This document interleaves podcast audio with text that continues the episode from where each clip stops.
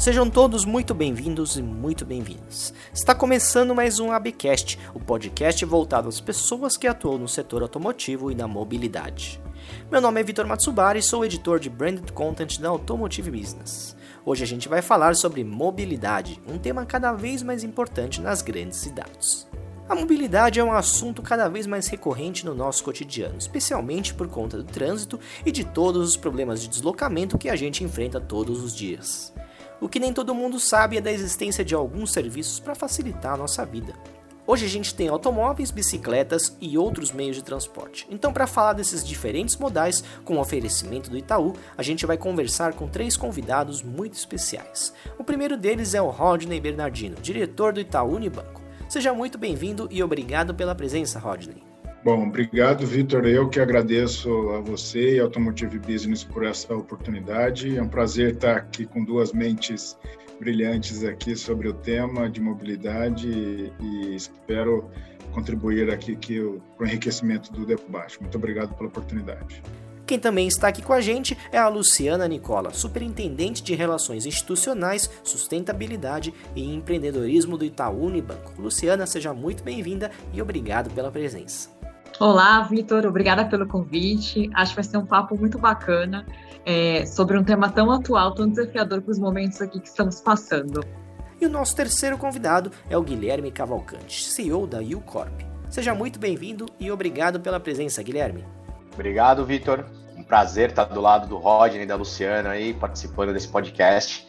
que tudo que fala sobre mobilidade, sobre eletrificação, né, sobre o New Mobility, esse novo momento que a gente está passando aí, é super rico então, obrigado aí pelo convite. Acho que vai ser muito bacana participar desse podcast.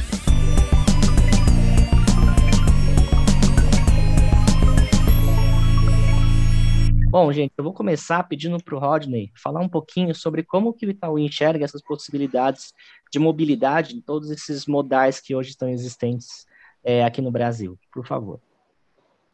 Bom, o que a o que a gente enxerga, na verdade, é assim que o mundo está em constante transformação, né? A maneira como as pessoas estão se locomovendo, seja nos grandes centros, seja nas pequenas e médias é, cidades, seja no mundo como um todo.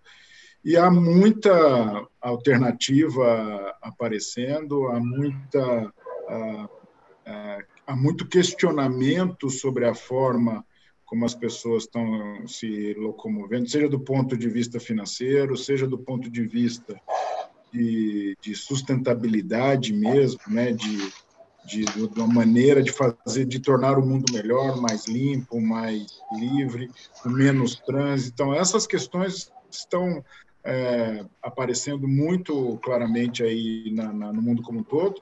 É, no Brasil, isto não é diferente.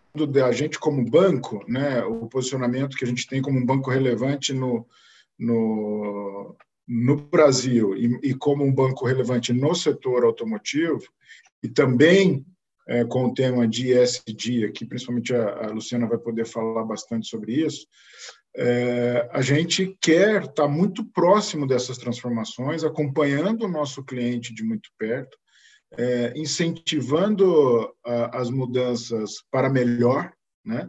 É, então, é, é acho que é, este é o nosso papel enquanto banco e a gente, assim, está é, muito aberto, muito próximo e a gente gostaria muito de orquestrar o, o, ecossistema da mobilidade aqui no, no, mercado brasileiro. Então, eu acho que é, é, é este espírito que a gente vem para para este mercado, com, formando um ecossistema é, muito, muito grande, muito forte, e com uma cabeça né, muito associativa. A gente é um banco, a gente é uma empresa financeira, a gente quer estar, sim, nesse mercado, quer fazer muitas parcerias, quer estar próximo do consumidor, mas dentro do nosso core business, que é oferecer produtos e serviços financeiros para esse segmento, é viabilizar o acesso das pessoas a soluções de mobilidade. Este é o propósito da nossa área ali de, de veículos do Itaú Unibanco, que é dentro de um propósito maior do banco, que é estimular o poder de transformação das pessoas. E as pessoas estão se transformando através dessas novas tecnologias que permitem acesso a outros meios de, de transporte. E a gente vai poder debater aqui que muitas alternativas têm surgido. E a gente quer testar, a gente quer experimentar, a gente quer é, conhecer novas alternativas. A gente visitou o mundo inteiro para saber o que está acontecendo. Europa, China, Estados Unidos, América Latina. É, a gente investigou no mundo inteiro o que está acontecendo para poder é, trazer essas realidades para o Brasil, experimentar aqui, trazer novas tecnologias, novos parceiros e, de fato, ser um player relevante é, no mercado brasileiro. Então, assim como abertura do, do, do, nosso debate aqui, eu, eu falaria um pouco sobre isso, e aí passo a palavra aqui a, a Luciana, que pode me complementar aqui nesse, nesse tema aqui, do papel do banco nesse, nesse ecossistema. Né? Bom, eu acho que quando a gente olha, é, é como o Rodney colocou, para um banco que se propõe a colocar é, opções é, de produtos e serviços é, em prol da mobilidade, né, é, a gente olha isso de uma forma também um pouco mais ampliada, como é que a gente colabora com as políticas públicas, né? Eu acho que as cidades estão se transformando, é, as pessoas estão buscando escolhas mais sustentáveis também, e eu acho que um pouco nesse mote que surgiu a nossa escolha pelo projeto Bike Itaú, né? É, em maio desse ano ele completa, completou 10 anos, então é uma plataforma é, bastante consolidada, é, de fato entrou na rotina das pessoas, e eu acho que o objetivo do, do Bike Itaú foi mostrar para as pessoas que existem várias formas de você se deslocar nas cidades, é, você é, pode optar é, é, de forma é, é, que você use vários desses modais. Né? Acho que os grandes, grandes aprendizados que a gente teve com o Bike Itaú é que a intermodalidade é um fator super importante no deslocamento das cidades. Então, você usar o transporte coletivo atrelado à bike, atrelado ao carro, atrelado ao carro elétrico, né, atrelado a outros modais aqui, como é, o carro é, é, é, não só o táxi, mas hoje os grandes os aplicativos. Então, é, a construção de uma cidade mais sustentável passa por você ampliar as, as oportunidades e as opções das pessoas se deslocarem, elas vão optar ali por aquilo que faz mais sentido no seu dia a dia, na sua rotina. Né? E eu acho que o Bike Itaú, ele veio um pouco para colaborar nessa discussão, não só de trazer esse debate para a sociedade civil, porque a gente tem um grupo de pessoas organizadas hoje que discute muito o futuro das cidades, é, tanto questões de sustentabilidade, uma economia de baixo carbono. Você, no outro lado, tem um poder público que precisa aqui ter legitimidade para a discussão desses modais e, e, e, como é que você ajuda esse poder público a entender as demandas, né, entender quais são as tendências que estão vindo de fora. Então, o, o Bike Itaú, ele veio numa plataforma é, que não só trouxe as laranjinhas, que eu acho que é o que as pessoas veem no dia a dia, né, transitando nas cidades, é, para mostrar que existe uma demanda reprimida aqui por pessoas que optam pela bicicleta, mas também um pilar para ajudar o poder público nesse processo de transformação, com uma série de estudos, capacitações, é, pesquisa com os usuários, é, olhar como é que isso se integra, como que você reolha o mapa de mobilidade das cidades na, na questão de infraestrutura, né? como é que você proporciona que a pessoa consiga aqui, de fato, ter a intermodalidade como uma opção na sua rotina. E um terceiro pilar é como é que a gente colabora, né? sendo um banco líder, obviamente que para a gente tem, a gente tem os recursos financeiros, a gente tem a boa vontade, mas a gente, a gente contou sempre muito com especialistas da sociedade civil, dando voz para essas pessoas, para elas colaborarem com seus conhecimentos e também para participar dessa agenda de discussão pública, né? Né? É, então, eu acho que esse tripé foi super importante para fazer o Bike Itaú ser o que ele é após esses 10 anos de existência. Legal. Antes de eu fazer uma pergunta para a Luciana, eu queria convidar o Guilherme para dar a visão dele também sobre a mobilidade nas cidades. Eu sei que ele tem uma expertise muito grande nesse assunto, então queria saber um pouquinho da, do que, que o Guilherme, é, qual é a visão dele sobre isso. A Luciana e o Rodney falaram bastante, né, sobre né, a transformação que as cidades estão passando, né? Então, acho que agora a gente também tem um outro pilar aí, completando o que a Luciana falou, que é a transição, né? Então, a gente está num momento muito forte de transição, né? E acho que o principal ponto que, assim, me, né, até o Rodney falou que a gente rodou o mundo aí para se inspirar né, em outros países e em outras cidades que já são cidades inteligentes e conectadas, é o poder das comunidades, né? Então, acho que a mobilidade elétrica, que hoje é no, o nosso core business na Ucorp, é, o que mais me impressionou foi o poder das comunidades que giram em torno da, da mobilidade elétrica.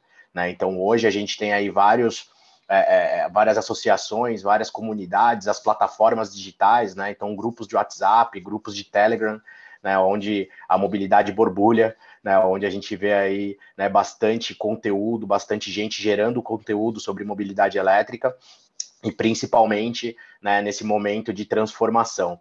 Né? Então, pô, acho que hoje a gente tem uma, uma visão muito mais otimista sobre né, os próximos passos, né, sobre os próximos momentos que a gente vai passar da mobilidade, principalmente envolvendo mobilidade elétrica, e sem dúvida, né, a gente brinca aqui que todo mundo já teve um primeiro modal, né, todo mundo já teve um primeiro veículo elétrico, que é o patinete ou a bike. Né, então a gente também vê como veículo, né, quando a gente está numa grande cidade como São Paulo, né, o Tembice é um grande exemplo né, do poder de uma comunidade, então os bikers né, é, cresceram bastante, o Tembice né, fomentou muito né, o crescimento do, da, do, uso de bicicleta dentro de centros urbanos, né, e a micromobilidade também teve, né, acho que todo esse, esse papel importante aí na transformação da mobilidade dentro de grandes centros. Né. Legal. Queria aproveitar que a Luciana também mencionou sobre o Bike Itaú, né, que eu acredito que seja o serviço mais associado, pelo menos, é, ao Itaú. Eu queria saber um pouquinho quais são os planos, o que, que você pode falar para a gente, Luciana, sobre esse serviço para o futuro. Vitor, eu, eu, eu acho que o Bike Itaú, apesar de ter 10 anos, a gente tem uma série de aprendizados ao longo desses 10 anos, é, é, de entender o quanto ele é importante como uma opção de intermodalidade. Então, hoje, é, a gente tem uma, quase que 80% das pessoas que usam Bike Itaú é, não usam como uma, uma perna única de transporte, né, normalmente integrado ao transporte coletivo. É, a gente também teve um outro aprendizado importante de que, para você trazer uma questão de gênero, ou seja, para mulheres pedalarem nas cidades, a questão de infraestrutura é super importante, então a gente puxou todo esse debate, é, a gente começou a olhar um pouco também a distribuição, como é que você atende pessoas estão mais localizadas no centro, pessoas estão mais localizadas nas regiões periféricas, né, como é que você liga o núcleo de trabalho ao, ao, ao, núcleo, ao núcleo, da moradia, da residência. Então, assim, foram muitos aprendizados ao longo desses 10 anos. Mas agora, na pandemia, é, a gente percebeu que teve uma transformação no uso da bicicleta, né? É, é, que faz com que a gente olhe para o futuro de uma forma diferente. Né? É, obviamente que a gente está agora é, crescendo o número de pessoas vacinadas, então a gente começa a voltar a ter as pessoas usando a bike, né? Mas é, uma coisa interessante que aconteceu durante a pandemia é que o uso, que era muito para deslocamento, para trabalho, estudo, acabou migrando para renda e lazer. E aí, o lazer, muito porque as pessoas não estavam se locomovendo, não estavam fazendo exercícios físicos, não estavam ativos. E encontraram na bicicleta uma forma segura de fazer isso sem se contaminar. Né? A, a, própria é, OMS fez uma recomendação do uso da bicicleta como modal de transporte prioritário, né, pela questão do contágio. É, e isso aconteceu, é, teve uma transformação grande nas cidades. O segundo ponto é, a gente teve uma mudança no perfil é, é do uso por entregadores. É, isso era uma parcela muito pequena do nosso sistema, sempre foi uma parcela pequena, e quase que ele, ele acabou tomando o sistema como um todo durante a pandemia. Né? Hoje a gente começa a ter as pessoas que usavam para deslocamento voltando, só que a gente agora vem estudando qual é a convivência que a gente vai ter entre esses dois públicos, né? Que acabam sendo muito complementares, porque a entrega, principalmente é, para a questão alimentar, ela se dá em horários onde a gente não tem horário de pico do deslocamento das pessoas que usam para ir para o trabalho ou para os estudos, né? Então você começa a ver uma mudança é, do uso, do perfil de uso no sistema, trazendo outras formas, né? Que isso é uma coisa que a gente não tinha imaginado e que não foi presente nos últimos 10 anos do bike, né? Então, é, é e aí com isso, novos desafios. Então, é uma questão que eu acho que é, foi colocado já aqui da questão é, é, é de você ter uma frota elétrica, tanto de carro né, e outras opções, isso também é uma realidade no bike hoje.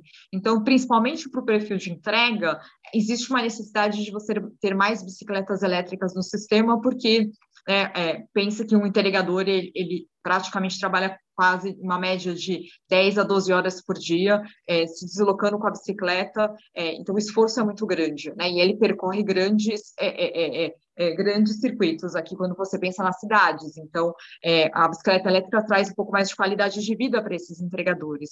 Então, está forçando a gente a reestudar um pouco o perfil de uso, o sistema, os planos de acesso. Né? Então, antes a gente tinha um plano de acesso para pessoas que usavam para curtos deslocamentos, né? de 15 a 30 minutos, basicamente. Agora a gente tem pessoas que acabam usando por quatro horas. Então, é, a gente está nesse momento fazendo um processo de reflexão em trazer mais bicicletas elétricas, rever nossos pacotes de uso de, de para o usuário, né? E entender como é que a gente proporciona também essa melhor convivência. Porque o que a gente gostaria é que nesse retorno a bicicleta continuasse sendo um perfil é, é, de uso das pessoas que usavam para intermodalidade, sem competir aqui com os entregadores. Né? E aí acho que um dado interessante é que quando a gente começou com o bike lá atrás, é, a bicicleta ela tinha um uso é, no Brasil antes, por bikes próprias, que era muito tímido. Né? É, no mundo, a gente usa um indicador que é o bike viagem dia, para a gente entender qual é o perfil de uso dos países. É, e a gente tinha, não era um destaque. Né? E hoje, por exemplo, a cidade do Rio de Janeiro é o maior indicador de bike viagem dia no mundo. A gente passou, inclusive, Amsterdã, que era um dos destaques. Então, é, o que se mostra é, existe sim uma demanda reprimida, por modais mais sustentáveis. E a, e a, bicicleta se consolidou porque a gente vem estimulando. Então, o que a gente vem fazendo é como que agora no retorno, no pós-pandemia, a gente continua com esse estímulo, né? Faz com que as pessoas migrem, já que é, a bicicleta ela se mostrou não só sustentável numa questão de, de é, é, evitar emissão de carbono, mas também para a questão de saúde, né? Uma menor, um menor potencial de contágio. Ô, Vitor, é. eu posso pegar a carona nesse comentário da Luciana aqui, que eu acho que ela traz um tema tão relevante para o nosso debate, que é o impacto da pandemia no comportamento das pessoas, né? E que olha como que interessante essa mudança que teve né, na, na, no uso da bike do Itaú. É, e a gente estava olhando, né, pegando até para refletir um pouco mais sobre o impacto da pandemia, se a gente olhar um pouco pré-pandemia, a gente via claramente um comportamento de, do, do, principalmente das pessoas mais jovens, saírem da posse do veículo para o uso do veículo, buscando alternativas, seja via e-hailing, né, 99, Cabify, Uber, ou seja via é, car sharing, aluguel de veículos ou é, outros modais. E com a pandemia, é, teve também uma mudança nesse, nessa tendência. E a gente não sabe ainda o que vai acontecer quando essa, essa tendência voltar. Então, da mesma forma que teve impacto na bike, teve também nessa do, do posse versus uso. A, a, demanda por veículos no Brasil hoje ela é uma das maiores da história. E mais, está faltando carro. E aí os preços, né, principalmente carro zero, né, por causa da falta de componentes eletrônicos, semicondutores, etc. E aí aumentou muito o preço do carro zero, as pessoas migraram muito para o carro usado, que também, ah, com uma demanda elevada e não tendo carro zero e tal, o preço do carro usado também aumentou. E aí, quando a gente vai olhar a, a, a demanda do, do, daquele consumidor que usava muito transporte coletivo, despencou.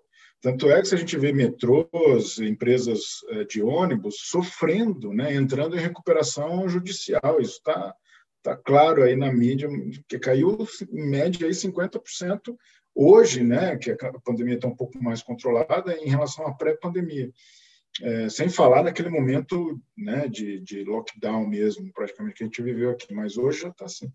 Então, ainda tem um receio das pessoas voltarem para o transporte coletivo. Né? Então, da mesma forma que é, mudou para bike, mudou o comportamento também dessa questão de posse versus uso. Então, o carro voltou a ser né, uma, um, um instrumento de locomoção seguro, é, limpo, né, com, com menos possibilidade de contágio. E aí a gente, nesse momento, estava lançando o VEC. Né? Quando a gente olhou isso, a gente teve que né, passar uma mensagem de que a gente ia estar muito atento a, a essa questão da, da, da limpeza, da, da, do cuidado, né, de usar todos os protocolos de, de higiene e segurança e tudo. E aí é, é, a gente sabe que este, para a gente entrar é, de fato, direito no, no, com o tema VEC, né, car sharing, num momento como esse, a gente tem que estar muito atento a esses movimentos. Que, assim, onde entrar, como entrar, com que características de segurança, com que protocolos a gente deve segurar. E aí, o Corp tem nos ajudado muito a como é, operacionalizar isso. Então, é, é muito importante, assim, o mundo pré-pandemia, o mundo hoje, né, durante a pandemia, no fim dela, então, esperamos, e é, no mundo pós-pandemia. Né? Essas tendências elas podem é, mudar, como a Luciana falou que já mudou na bike, também mudou na posse versus uso do consumidor. E aí é, a gente tem que estar atento para ela. A gente, na verdade, não sabe exatamente como é que vai ser no pós-pandemia, mas a gente quer estar, estar presente em todas as possibilidades, com todos os modais possíveis e oferecendo alternativas que sejam é, bastante limpas, né, e que atenda a necessidade aí do, dos, dos consumidores brasileiros. Legal. Queria também aproveitar, Rodney, já que você levantou essa bola, também é, saber de você como que o, essa área de veículos pode influenciar, ela pode ser decisiva nesse ecossistema de mobilidade. E eu acho que até o Guilherme pode até complementar depois se ele achar interessante, para explicar como que aí o Corp conseguiu unir forças com o Itaú para caminhar nessa mesma ideia. Olha, eu acho que a gente tem um papel super relevante no, no, no mercado brasileiro, é, dentro do setor automotivo, né, oferecendo soluções financeiras para que os clientes tenham acesso né, à mobilidade. Hoje, o carro forte nosso é o financiamento de veículos, que permite com que o cliente possa ter um veículo que sem o financiamento ele não é, teria acesso ou teria mais dificuldade de ter acesso. É, então, essa a gente sabe que no Brasil fazer isso é realizar o sonho de muita gente. Né? Ainda a relação, a relação população-carro no Brasil é baixa, ainda esse mercado a gente acredita que vai crescer demais, é um carro para cada quatro pessoas. É, média Brasil, se você vem para São Paulo, Curitiba, Rio de Janeiro, aí é diferente, é quase um para um ou um para um e meio. Mas então os grandes centros da realidade é um pouco diferente, mas Brasil adentro, né, os vários Brasis que nós temos aqui, ainda tem um mercado potencial para para crescer a posse é, de carro muito grande. E a gente sabe que a ascensão né, da, das classes sociais é, ainda é o consumidor brasileiro tem o sonho ainda de ter o carro próprio, o que é bacana. Eu sou um apaixonado por carro e adoro o carro, gosto de ter é, de ter carro. Embora já mudei até a forma de ter o meu carro. Ele não é meu, é via, é via aluguel, mas depois eu, eu exploro um pouco mais isso. Mas a, é, é, o fato é que existe muito mercado e a gente é, tem esse papel de, de é, viabilizar o acesso das pessoas a esse tipo de, de soluções de mobilidade. Então, a gente continua sendo e vai ser é, futuramente um player relevante na aquisição de veículos, no financiamento de, de veículos. Mas já existem outras tendências, principalmente nos grandes centros, principalmente em empresas, principalmente em outras comunidades, né, como o Guilherme falou aqui, precisando de outras soluções, né? precisando de soluções, primeiro, mais limpas, soluções mais ágeis, soluções que não deixam os veículos 80%, 90% do tempo parado nas suas residências, né? porque é um ativo caro, que fica 80%, 90% do tempo dele parado nas garagens, nos estacionamentos. Cara, é, é, é uma coisa maluca né, se a gente pensar no que, que é o mercado automotivo no mundo, não só no Brasil. Né? A gente compra um ativo caro para deixar 90% do tempo dele parado. Então, muita gente está acordando para isso, fala que isso não é é, sustentável financeiramente, economicamente e do ponto de vista aqui de, de meio ambiente, até da, pela, pela maneira como os carros hoje emitem CO2. Tanto é que as montadoras estão já definindo prazos para não terem mais é, carros é, que a combustão, né? uma questão que já está meio que definida praticamente por todas as montadoras mundo afora. Bom, dito isso, tem uma série de outras demandas né, que, que estão aparecendo por alternativas. E a gente, como banco, com esse espírito associativo e de influenciar o mercado brasileiro, a gente é, tomou a iniciativa de é, criar alguma alternativa, estimular isso, muito baseado no aprendizado da bike. Então, a Luciana está aqui com a gente, ela, ela ensina a gente todos os dias do que funciona, do que não funciona num processo aqui de bike sharing agora de car sharing. E a gente, né, como banco, a gente não é especialista em fazer gestão de frota, nem gestão do, do aplicativo que faz a, a, a locomoção dos veículos, que faz a logística né, do, do, dos veículos. Nós precisamos de um parceiro, um parceiro que tenha experiência, de um parceiro que tenha nome, que tenha confiança, tenha a nossa confiança, e aí a gente trouxe aí o Corp, que está aqui representado hoje né, pelo, pelo, pelo Guilherme. Então, é com esse espírito associativo, de ecossistema, de que a gente, em conjunto, é muito mais forte para promover um serviço melhor para a sociedade, que a gente é, é, criou o VEC. Então, acho que eu me alonguei, mas, mas é um pouco dessa, desse espírito, tá, Vitor? Boa. Ah, pegando carona até no, né, na questão do, da, do fomento né, aos segmentos, acho que quando a gente montou, é, quando a gente começou a pivotar o modelo de negócio da Ucorp lá em 2019, a gente bebeu muito da água do Tembice, né? E ali tinha alguns dados, que até é um dado que está acontecendo hoje no mercado de veículos elétricos, que quando né, popularizou o bike sharing, aumentou mais de 200% a venda de bike no varejo, né? Então você gera experimentação, você gera né, é, é fomento né, no varejo, e com o carro a gente está vendo exatamente o mesmo movimento. Né? Então a questão de você ter alternativas né, de, de posse também gera uma experimentação. E aí, como o brasileiro é apaixonado por carro, ele acaba né, querendo comprar aquele carro na pessoa física, mas a primeira é, a primeira experiência acaba sendo né, em alternativas em plataformas de compartilhamento. E eu acho que também teve um outro ponto, que é a questão da pandemia. Eu acho que nunca se aprendeu tanto, né? O Covid foi o maior né, acelerador, aí, o maior CIO da história né, de inovação da, da, da humanidade. Então, eu acho que a gente teve um grande aprendizado com a não mobilidade, né? Então, quando a cidade parou, quando ficou todo mundo com o carro em casa, as empresas começaram a se conscientizar que as frotas não eram bem geridas. Né? A gente tem até um dado que hoje 70% das frotas ainda operam de forma analógica. Né? Então, isso para a gente é um dado que a régua é inversa. Quando você pega países mais maduros, Alemanha, França, né, que já estão extremamente digitalizados, Estados Unidos, você tem 80% da frota já digitalizada.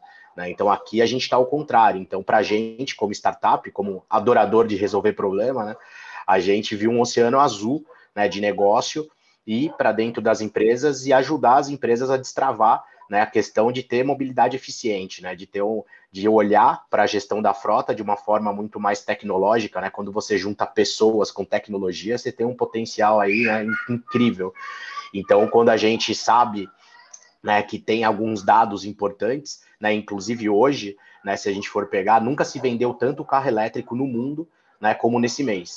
Né, a gente teve um crescimento em comparado com, né, com junho, junho né, do, do, ano passado, teve um crescimento de quase 40% na venda de veículos elétricos em todo o mundo, inclusive no Brasil. Né, então você vê marcas aí dando all-in né, dentro da eletrificação, né, a gente vê aí cada vez mais a infra crescendo, isso aí que eu vejo o copo meio cheio, então eu vejo startups pipocando dentro do ecossistema, falando sobre eletrificação né, em alto nível de tecnologia, você vê cada vez mais né, postos, eletropostos, regulações, né, então em São Paulo, hoje é lei prédios novos ter pelo menos dois ou três eletropostos, né, pontos de carregamento, é, e, e, os prédios mais antigos vão ter que se, né, que se adaptar, os empreendimentos vão ter que se adaptar.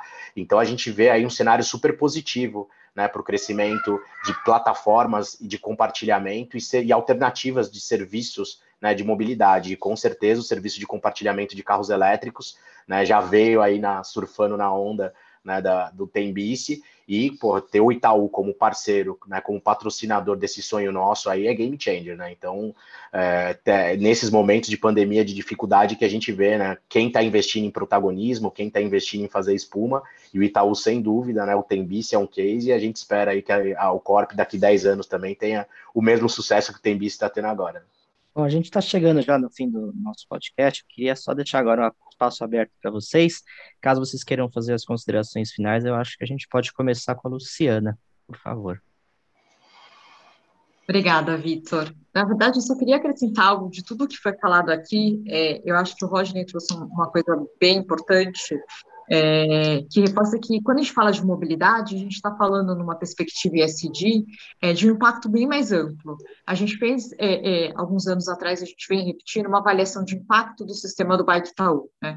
A gente contratou uma consultoria isenta para avaliar quais os impactos gerados na mobilidade urbana. E eu acho que isso se estende é, para toda a discussão que a gente teve hoje. Falar de mobilidade urbana é falar do impacto não só no deslocamento das pessoas, né, e no investimento em infraestrutura necessária pelos municípios e, e pelos estados. É também falar do impacto no bolso das pessoas. Né? Então, é, para você ter uma ideia, quando a gente fala do uso do bike na intermodalidade, isso vai ser uma verdade também para o VEC, a gente está falando de uma economia que as pessoas têm no bolso. Então, só com a intermodalidade, por exemplo, com o bike hoje, a gente consegue ver pessoas economizando no seu orçamento familiar quase R$ 1.400 por ano. Pensando numa população de mais baixa renda, isso faz a diferença. Quando você fala também sobre a questão do espaço público, né? Como é que você se apropria melhor dos espaços públicos na intermodalidade, você reduzindo a quantidade aqui de modais simultaneamente nas cidades. Né? Você também fala sobre a questão de saúde, né? o quanto a gente consegue economizar no PIB em gastos com saúde pública, quando na verdade você opta por, os, por modais mais sustentáveis ou modais que poluem menos, né? Então, é, falar de mobilidade é de fato um impacto bem mais amplo. E eu acho que todas essas opções que o Rodney vem estudando, né, que tem também aqui atrelado ao Bike Itaú, está muito em sintonia com essa agenda ESG, como é que a gente colabora aqui para um mundo melhor. Obrigada. Acho que agora talvez o Rodney pode falar alguma coisa, Rodney, caso você tenha alguma consideração final. Não, legal. Bom, primeiro, mais uma vez, obrigado pela oportunidade. Eu queria dizer que a, a, a gente está muito próximo aí do que está acontecendo no comportamento do consumidor. A gente quer acompanhar de perto, a gente quer incentivar é, boas práticas, a gente quer parceiros próximos da nossa, das nossas soluções.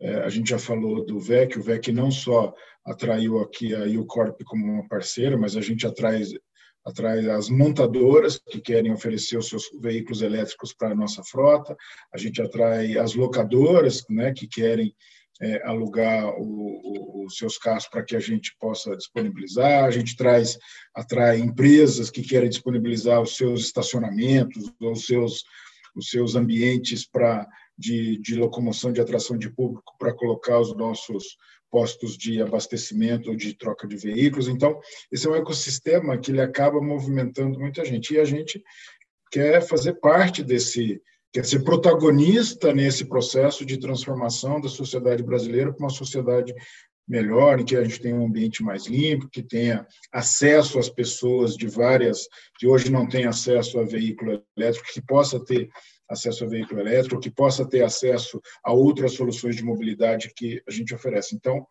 é, a gente quer ser protagonista dessa grande transformação que a sociedade brasileira está enfrentando. Então, é, é esse o nosso, nosso papel.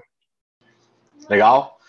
É, mais uma vez, obrigado pelo convite, né, nossas considerações finais. Acho que vou juntar aí dois, né, dois grandes pontos aí que nossos notáveis né, Luciana e Rodney falaram, que é a questão do impacto, né, completando o que a Luciana falou, acho que um dos impactos positivos que a gente está trazendo para o negócio, inclusive do Itaú e dos nossos, dos nossos outros parceiros, é a retenção de talentos. Eu acho que a gente tem um, né, um, um propósito muito grande que as pessoas né, acabam se associando. Então, fala, pô, esse é o meu banco, né? Muita gente olha hoje para o Itaú né, com bons olhos na questão de pô, ver uma bike laranja. Se você perguntar aí no Top of Mind, certeza que a bike deve vir aí né, acima de qualquer outro produto financeiro do banco.